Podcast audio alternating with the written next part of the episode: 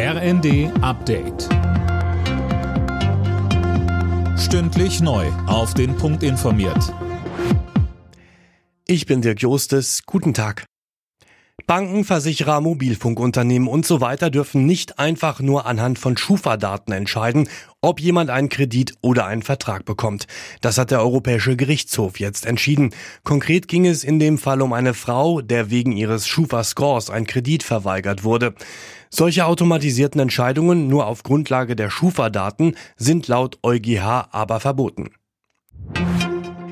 Die Deutsche Bahn ist froh, dass die Lokführergewerkschaft in diesem Jahr nicht nochmal streiken will. Die GDL hat den Weg der Besinnung eingeschlagen, sagt Bahnpersonalvorstand Seiler. Allerdings hat sie für heute ab 22 Uhr zum Warnstreik aufgerufen. Bis morgen Abend werden damit weite Teile des Fern- und Regionalverkehrs stillstehen.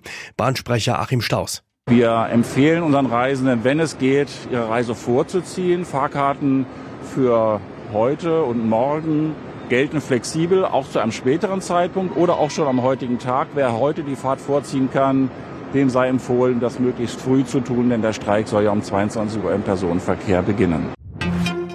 Wer nur leicht krank ist, kann sich ab sofort telefonisch krank schreiben lassen. Das hat der Bundesausschuss von Ärzten, Krankenkassen und Kliniken beschlossen. Philipp Rösler mit mehr. Auch ohne Arztbesuch können die Praxen eine Arbeitsunfähigkeitsbescheinigung für den Arbeitgeber ausstellen, maximal für die Dauer von fünf Tagen. Es gibt aber Bedingungen, man muss schon Patient in der Praxis sein und darf keine schweren Krankheitssymptome haben.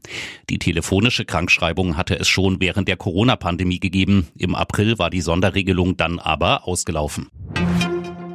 Mit regelmäßigen Terminen beim Jobcenter sollen jetzt mehr Geflüchtete in Arbeit gebracht werden. Mindestens alle sechs Wochen müssen sie zum Gespräch kommen, sagte die Chefin der Bundesarbeitsagentur Nahles bei NTV. Das gilt nicht nur für ukrainische Kriegsflüchtlinge, sondern für alle Geflüchteten.